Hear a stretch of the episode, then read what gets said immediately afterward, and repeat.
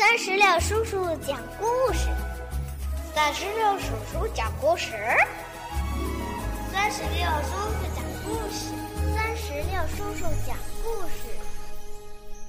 Hello，亲爱的小朋友们，你们好吗？我是酸石榴叔叔。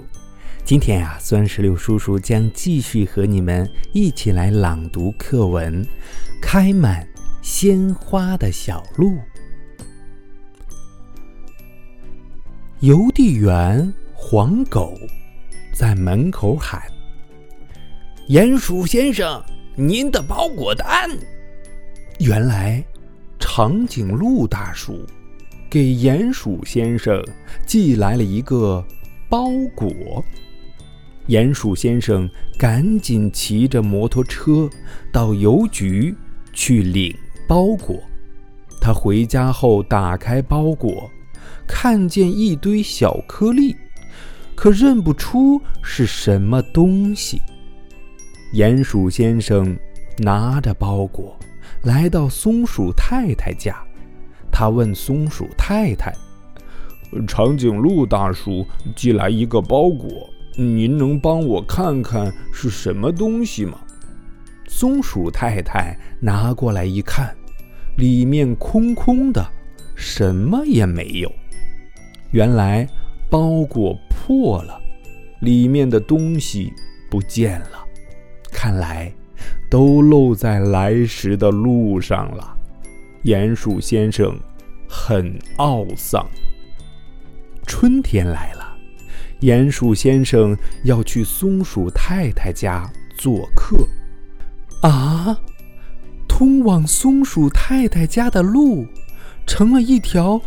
开满鲜花的小路。鼹鼠先生路过刺猬太太家，正巧刺猬太太走出门，看到门前开着一大片绚丽多彩的鲜花，他惊奇地说：“这是谁在我家门前种的花？多美呀！”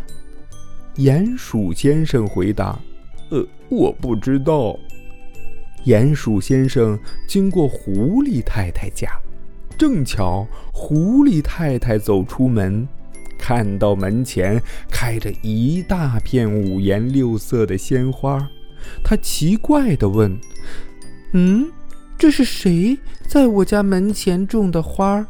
嗯，真美呀。”鼹鼠先生回答：“嗯，我不知道。”鼹鼠先生来到松鼠太太门前，松鼠太太走出门，看见门前的小路上花朵簇簇，小松鼠、小刺猬和小狐狸在那里快活地蹦啊跳啊。松鼠太太对鼹鼠先生说：“我知道了。”去年长颈鹿大叔寄给你的是花籽，这是多么美好的礼物啊！